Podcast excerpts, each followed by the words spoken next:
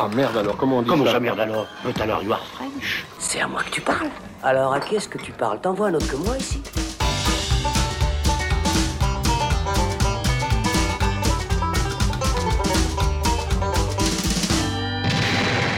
Salut, c'est Thibaut. On se retrouve dans le Shot, la version courte du Saloon, ce coup-ci consacré au film Au bout du monde du japonais Kiyoshi Kurosawa. Et pour en parler, j'accueille Florian Pouplin. Salut Florian. Salut Thibaut.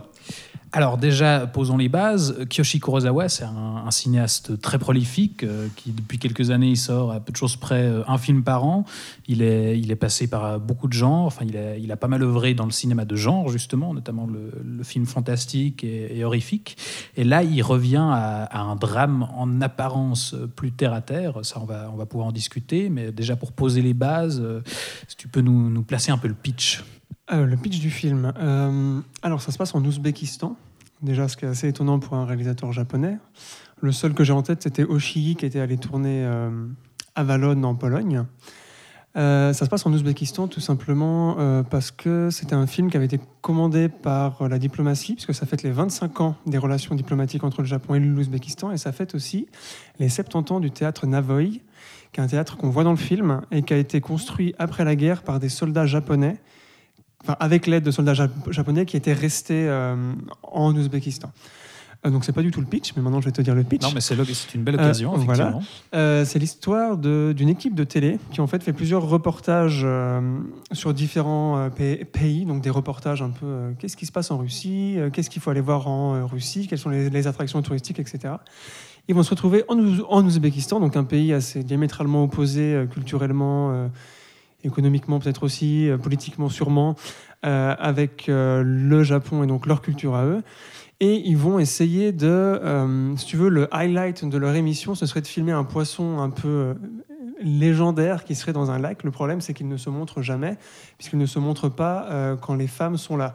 Et manque de bol, ben, la personnage principale est donc une personnage qui s'appelle Yoko, et qui est une femme. C'est embêtant. Voilà, c'est Pour embêtant. le Du coup. coup, le poisson euh, ne se montre pas. Et donc, ils vont devoir un peu essayer de trouver d'autres choses à aller voir, à aller faire. Et donc, euh, ils vont se retrouver là, euh, un peu à aller d'une ville à une autre sans vraiment trop savoir quoi filmer. Enfin, voilà, ils vont se retrouver ils- perdus. Ils vont peu. déguster des plats, euh, aller dans des, des petits parcs d'attractions, enfin faire des- reportages, des- un petit peu des, petits- des reportages à la con, on peut le dire. ouais, c'est ça, ouais, vraiment.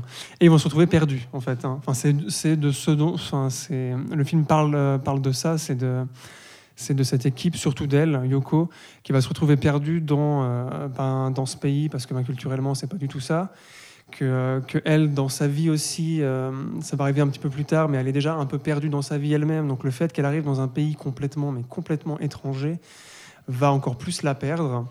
Pour, pour résumer, en fait, très, très gro- grossièrement, mais- mais on pourrait dire que c'est un, un espèce de, de Lost in Translation, mais simplement là, c'est un personnage japonais qui est à l'étranger. Oui, et j'ai d'ailleurs trouvé ça assez intéressant, c'est que d'habitude, euh, enfin d'habitude nous en, Europe de l'Ouest, quand on va au Japon, on est là, oh putain, choc culturel, truc de malade et tout. Et à part le syndrome du japonais à Paris, donc euh, les Japonais qui font des dépressions quand ils habitent à Paris parce que c'est tellement le bordel. Il y a de quoi Voilà. Euh, c'est vrai que d'habitude, c'est souvent les gens qui vont au Japon qui sont culturellement choqués. Et là, c'est intéressant de voir des Japonais ailleurs, dans un pays que même nous, en plus, on connaît très peu, je pense. Enfin, en tout cas, moi, l'Ouzbékistan, j'y avais jamais mis les pieds. Enfin, je n'y ai toujours pas ça, mis les pieds d'ailleurs. Et en fait, d'ailleurs, il, il en joue pas mal parce que, par exemple, tous les, les dialogues des, des locaux qui parlent ouzbek Mhm. euh, ne sont pas sous-titrés, par exemple. Non. Donc, euh, à moins qu'on soit bilingue, on est nous-mêmes perdus avec l'héroïne. C'est ça qui est intéressant. Oui, alors c'est marrant que tu parles de ça parce que euh, euh, il y a un rôle très très important, enfin que je trouve très important dans le film, c'est celui du traducteur qui s'appelle Temour, euh, qui euh, malgré tout donc va traduire ce que les ce que les gens disent et en traduisant va un peu euh, adoucir ce que les gens disent et va faire en sorte que les Japonais soient essayent d'être mieux accueillis en fait, d'être moins euh, confrontés à une réalité qui est quand même assez dure parce que c'est un pays qui est pas pas très très riche.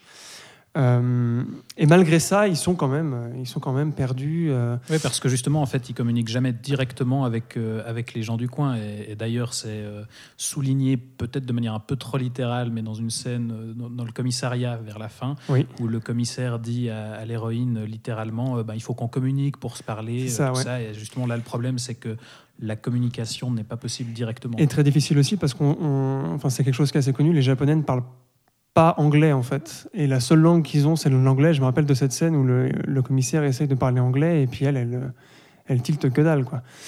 Euh, mais ce qui est aussi intéressant, c'est que malgré tout ça, euh, c'est un truc que j'ai trouvé extrêmement intéressant dans ce film, c'est euh, le fait de montrer que cette équipe japonaise euh, n'a pas non plus envie de découvrir le pays. Et je trouve que ce, ce paradoxe entre le fait ben, qu'ils font quand même une émission pour faire découvrir ce pays à des touristes po- potentiels, et eux, ils sont très, très... euh, Un très, peu, très un peu mou. cynique presque. Voilà, Enfin, ils ouais, font mais- ça parce que c'est leur job, mais il n'y a ça. pas vraiment de curiosité Ils s'en foutent en fait, et, et ils s'en foutent vraiment. Et euh, l'équipe, et moi j'ai- trouvé, enfin j'ai interprété ça comme étant une critique de de l'accessibilité, de l'accessibilité euh, à tout qu'on a aujourd'hui avec Internet, avec YouTube, enfin les vidéos, on peut voir un peu tout. J'ai l'impression que, ces personnages, donc les personnages de l'équipe, hein, Yoko c'est encore différent, euh, sont un peu euh, blasés en fait. Ah ouais, mais c'est un pays comme un autre. euh, Enfin, on s'en fout. moi, je veux juste trouver mon truc pour faire. voilà, j'ai trouvé ça assez fort parce qu'il tombe pas dans la. Il aurait pu tomber dans un film, vu qu'en plus c'était une commande hein, pour euh, 25 ans de relations diplomatiques, donc tu as quand même une charte d'arrêt derrière. Et là, il fait vraiment le truc inverse de gens qui viennent et qui s'en foutent. Contrairement aux Ouzbeks, qui eux sont curieux en fait. Il y a ces fameuses scènes où elles se changent dans un camion, enfin dans la, la camionnette où ils ont leur, leur matériel et où il y a des passants bah, qui s'arrêtent un peu puis qui regardent un peu, mais euh, assez loin. Enfin, toi, c'est pas des gars qui viennent la mater, si tu veux. C'est juste pour eux, c'est bizarre que quelqu'un se change un peu dans l'espace. euh, dans l'espace- public, ouais. Voilà, c'est ça. Mm. Et, euh, et même toutes ces scènes où, où elle. Donc là, je reparle de Yoko, où elle va sortir seule, parce qu'en fait, bah, quand ils ont fini leur jour- journée, ben, elle est seule, puis elle décide quand même de sortir de sa chambre euh, pour aller voir euh, ce qui se passe. Elle essaye d'aller dans un marché. Parce qu'elle est, d'autant plus seule en fait que ses collègues elles-mêmes euh, en ont un peu rien à taper. Enfin. Elle, elle arrive le matin, Voilà. on lui donne son texte, on lui dit place-toi là, et, et sinon il n'y a pas vraiment de contact. Et même dans cette entre équipe, c'est la seule qui a un peu, un peu de vie et puis un peu d'âme, même si elle n'en a pas beaucoup. Mais je crois que c'est voulu. hein. Enfin, enfin, oui, c'est Ouais, forcément c'est présenté comme un, un personnage assez discret, assez réservé. Oui, mais qui cherche un truc. Mm. Les autres, t'as pas l'impression. T'as vraiment l'impression qu'ils sont là pour faire un job et puis basta. Alors que elle, elle va quand même essayer d'aller donc dans un marché, euh, d'aller, euh, euh, enfin, se balader en pleine nuit, même des fois. Elle, se- elle se perd et en fait, elle a tout le temps peur. Et ça, c'est un truc que j'ai trouvé super intéressant. Je sais pas si tu as remarqué ça, mais par exemple, la première scène du, ma- du marché, euh, il y a des gens qui lui proposent ben, acheter euh, une pomme, machin et tout. Enfin, tu vois, genre à la Ouais, crier on, vient, un on peu. vient lui vendre des, des produits, Voilà, mais, et mais elle, de elle- manière. et puis elle, elle euh, flippe, et puis elle part en courant, puis elle va finir par faire ses courses dans, un- dans une toute petite échoppe qui est au fin fond d'une rue. Alors que tous ces commerçants qui viennent lui brandir euh, à la figure leurs produits, alors c'est peut-être un peu agressif, mais il n'y a, y a aucune menace derrière Ouais, mais en fait. voilà, c'est ça. Et elle surréagit, et ça arrive aussi avec l'histoire de la chèvre, où euh, du coup, euh, euh, à un moment, il y a une chèvre qui est dans un enclos, euh, dans un quartier, puis elle veut la sauver en fait. Et donc, il va y avoir tout un truc, ça va même devenir une des scènes du documentaire. Ça, ça va prendre une, euh, Une une dimension assez symbolique aussi, cette Aussi, chèvre, voilà, parce que aussi par elle. rapport à son enfermement à elle, son désir de liberté, etc. Euh, mais j'ai trouvé ça vraiment beau. C'est d'ailleurs une, une scène vraiment belle quand il l'a. Et là encore, il y a une confrontation quand il. Bon, il y aura il y a un petit peu de spoil, mais il libère la, la chèvre et ça fait un moment un peu Je dramatique. crois que ça va faire un gros spoil. Non, mais voilà, qui est genre filmé et tout. Et les personnes qui lui ont vendu la chèvre vont venir la récupérer après parce que ben, ben, ils sont pauvres, quoi. Donc ils ont besoin du lait. Puis elle, elle comprend pas. Puis il y a toute une incompréhension. euh. Mais ce qui est assez, ce que j'ai beaucoup aimé, c'est qu'il n'y a pas de méchanceté ni d'un côté ni de l'autre. Euh, Il y a juste ce truc agaçant pour moi de l'équipe de tour- tournage, mais qui fonctionne bien, qui soit mou et tout. Puis il y a cette fameuse scène aussi de la, euh, cette fameuse scène du parc d'attractions euh, où tu vois toute la différence de culture entre. Euh, parce qu'en fait, Yoko donc, va présenter un parc d'attractions. Elle va faire une des attractions qui est assez viol- violente, donc il la balance en l'air et qu'il la secoue et tout ça. Et, euh, et les gens, enfin les gens du parc euh, se disent mais mon Dieu, c'est beaucoup trop violent. Elle n'est pas assez euh, carrée, elle n'est pas assez Ouais, Il y, a- il y grande. a même le propriétaire qui croit que c'est une enfant. Enfin, Voilà, il dit bah aux oui, journalistes petite euh, Mais pourquoi vous, faites, fine. euh, vous imposez ça à une mineure? Voilà, et en plus, ils refont la prise plusieurs fois, et la pauvre, donc, euh, enfin, on voit qu'elle en peut plus. À la fin, d'ailleurs, elle vomit et tout. Et tout le monde est, est scandalisé, genre choqué, puis regarde ça avec des grands yeux. Et l'équipe des Japonais, ils sont là, ah, on en refait une, allez, vas-y. Alors que la meuf, elle est au bout de sa vie. Enfin, bref. Voilà. Je trouve que c'est, enfin, je trouve que rarement le choc culturel n'a été traité avec autant de, de respect envers les deux peuples. Oui, parce qu'en même temps, on montre que c'est vraiment une question de, de tradition et de, de différence de culture. Voilà, même si j'ai senti un peu que Kurosawa essayait peut-être de régler des comptes avec certains travers de sa culture à lui, parce qu'on sent quand même beaucoup la superficialité. Euh, Enfin, moi, le truc qui m'a beaucoup marqué, c'est le passage, ben, elle, vu qu'elle présente, quand c'est action, elle va prendre un, tru- un, un ton très très aigu, très très enjoué, enfin très trop Oui, en fait, mais à la japonaise Ouais, ouais. entre C'est vrai que s'il y a une position critique, c'est plutôt sur le Japon pour le C'est ça, voilà. Et, euh, et tout ça se rassemble de manière euh, assez belle. euh, parce que ces personnages, en fait, qui sont perdus, qui sont un peu sans vie, sans humanité, qui sont coupés les uns des autres de par leur culture, vont être rejoints par ce personnage. C'est pour ça que je le trouvais important et intéressant. Ce personnage du, tra- du tra- tra- traducteur qui n'a pas appris le japonais pour rien, en fait, parce que c'est quand même une langue qui n'est pas, qui n'est pas facile et euh, qui va un jour leur expliquer pourquoi est-ce qu'il a été autant fasciné par le, le Japon. Et c'est là qu'on apprend que des Japonais ont construit le théâtre Navoy, dans lequel va se passer une revient. scène très importante pour la personnage principale, puisque son rêve d'enfant euh, était de devenir chanteuse. Et elle va avoir, et ça d'ailleurs c'est une très belle scène au niveau Ouais. de la mise en scène et de la gestion de l'espace et de l'ambiance. Et de la musique, parce qu'elle elle chante pas Oui, n'importe quelle et chanson. ouais, voilà, l'hymne à l'amour. Edith Piaf. Ah là là, Mais en japonais. Mais en japonais. Euh, ce qui donne encore plus de charme et qui nous nous permet de redécouvrir. hein. Enfin moi, euh, Ouais, complètement. tellement bien. Et donc, il va y avoir, va y avoir une scène fantasmée et tout. Enfin, ce lieu est assez important et lui, euh, c'est pour ça qu'il qu'il admirait ces soldats euh, qui venaient de perdre la guerre et qui malgré ça ont quand même euh, et qui étaient même genre prisonniers de guerre avant, qui avaient été libérés, mais qui au lieu de rentrer dans leur pays directement, euh, avaient aidé de leur plein gré entre guillemets euh, la construction de ce truc qui est quand même, un- c'est même pas un théâtre, c'est presque un opéra en fait. Enfin, Ouais, bah, Il y a, un y a une truc, scène euh, où justement euh, Yoko explore euh, tous les couloirs qui sont plus, euh, tout, tout, tout- enfin, chacun euh, plus grandiloquents les uns que les autres. Et on voit que c'est vraiment, ouais, euh, effectivement, une pièce d'architecture euh, assez dingue. Ouais, donc euh, donc j'imagine bien Kuro- Kurosawa prendre ce petit fait et construire tout autour. Enfin, j'ai trouvé ça assez beau en fait, comme, euh, comme excuse pour faire le film. Et, euh, et à partir de ce moment-là, en fait, Yoko va avoir un changement et va commencer à prendre vie, moi je trouvais, enfin à redevenir humaine et à essayer de renouer du, du lien, no- notamment avec une scène dans un énorme marché. Après, où là, l'incompréhension va commencer, mais l'incompréhension arrive parce qu'il y a eu une rencontre qu'il n'y avait pas eu pendant tout le, tout, le, tout le début du film. Et bien, bon, bien, bien sûr, il y a un acte final dont on va pas trop parler Ouais, mais parce c'est qu'il y a une révélation assez importante. Effectivement, par rapport à, à ce, ce- ce- cette scène assez clé du, du- du marché où justement Mhm. elle, va, elle va un peu fausser compagnie à son équipe. Et, prendre et c'est- prendre la caméra même. C'est ça, et ce qui est intéressant, c'est qu'en fait, au final, elle va euh, en quelque sorte se retrouver elle-même en Mhm. se perdant littéralement euh, dans le pays et en acceptant de s'y perdre. Quoi. Exact. Et c'est ça que j'ai beaucoup aimé avec ce film, c'est que le chemin initiatique de la personnage principale est, est à contre-courant des chemins initiatiques qu'on a l'habitude de voir. C'est-à-dire que c'est en se retrouvant seule, perdue, euh, face à l'absence de son copain aussi, dont elle parle beaucoup, puisqu'elle elle communique beaucoup avec lui, puis on sent qu'elle lui manque. Mais là aussi, Euh, toujours de façon interposée, parce qu'ils s'écrivent des Voilà. messages, mais avec le décalage horaire, ça. ils sont jamais euh, liés directement. Quoi.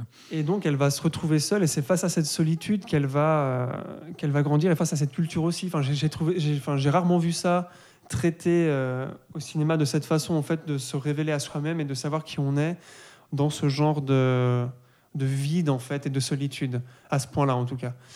Et, euh, à contre-courant aussi, je trouvais que c'était l'étude des chocs des cultures. Mais ça, on en a déjà assez parlé. Et je trouvais que ça prenait à revers pas mal de choses. Enfin, ces deux thématiques, je trouvais super fortes. Et vraiment, je crois que c'est un des meilleurs films que j'ai vu de lui. euh, aussi parce que c'est dans son registre euh, plus réaliste que les films qu'il fait d'habitude, comme tu C'est disais ça, là, en même introduction. s'il y a effectivement des, des scènes fantasmées, il ça reste un film, euh, Assez terre à un drame assez terre, assez terre à terre. Mais on l'avait déjà vu, hein, il avait fait Tokyo So- Sonata et vers, vers l'autre rive, entre autres, mais cela avait assez bien fonctionné. Euh, mais justement, je voulais, euh, je sais pas si tu voulais dire autre chose, mais moi je voulais revenir sur Ku- Ku- Kurosawa. Reviens donc.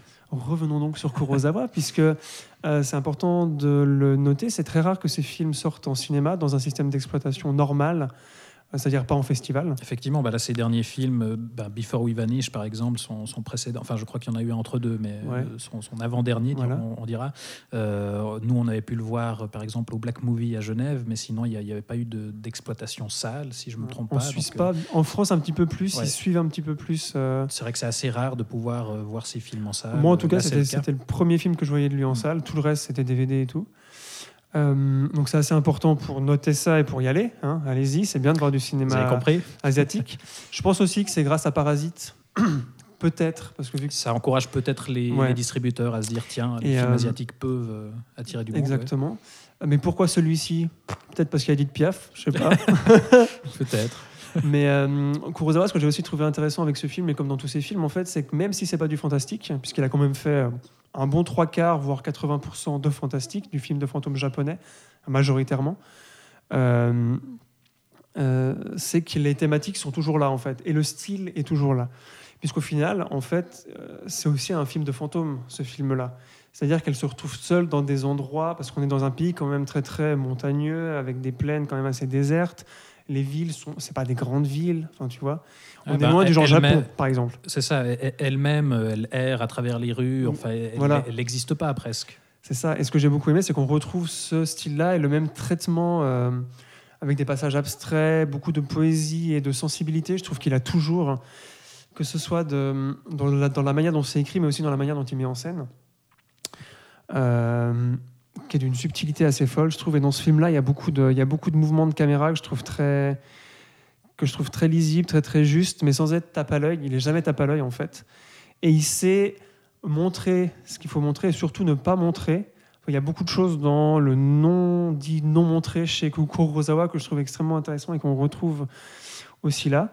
Euh, dans sa mise en scène, là, la scène finale d'ailleurs reste encore un mystère pour moi parce que est-elle réelle ou pas Ouais, Qui est vraiment elle est- sublime. Enfin, elle moi, est elle me très fait- évocatrice, ouais, ça, Elle est vraiment très fort. touchante, Quoi. Le- ouais, ouais, la vraiment. fin est, est très puissante à ce Et avec cette scène-là, on retombe dans le fantastique, c'est-à-dire qu'on sait plus où on est vraiment. Et j'ai trouvé ça super fort de sa part. Bon, en même temps, c'est un mec euh, voilà, hein, qui fait des films depuis 35 ans, euh, qu'on a fait une cinquantaine. Bon, voilà. Il sait ce qu'il fait. Et, euh, mais je- donc je trouve bien qu'un réalisateur aussi important que ça, aujourd'hui, même s'il est un peu méconnu parce qu'entre guillemets il a fait du fantastique, je pense que c'est la seule raison. Parce que Koreeda, par exemple, à chaque fois qu'il fait un film, il est à Cannes. C'est pas le cas de Kurosawa. Alors peut-être que l'aspect cinéma de genre moi, je pense qu'il y a ça, euh, et donc, refroidit un euh, petit peu les, les grands distributeurs. Il y a sais de pas. fortes chances. Mais donc je suis content que voilà, je suis content que je suis content qu'il y ait un Kurosawa qui soit en salle en Suisse. Donc allez le voir. euh, nous conseillons, en tout cas je conseille. Eh ben, si avec ça, vous n'avez pas compris qu'il faut absolument profiter que Au bout du monde euh, est encore en salle pour, euh, pour aller le voir, effectivement, ça risque de pas durer très longtemps, donc profitez pendant que pendant qu'il y est encore. Merci d'être venu nous en parler, Florian. Un grand plaisir. Quant à nous, vous pouvez nous écouter débattre des autres sorties cinéma sur SoundCloud, YouTube, Apple Podcast et toutes les autres plateformes. On se retrouve tout prochainement pour un nouvel épisode. Ciao ciao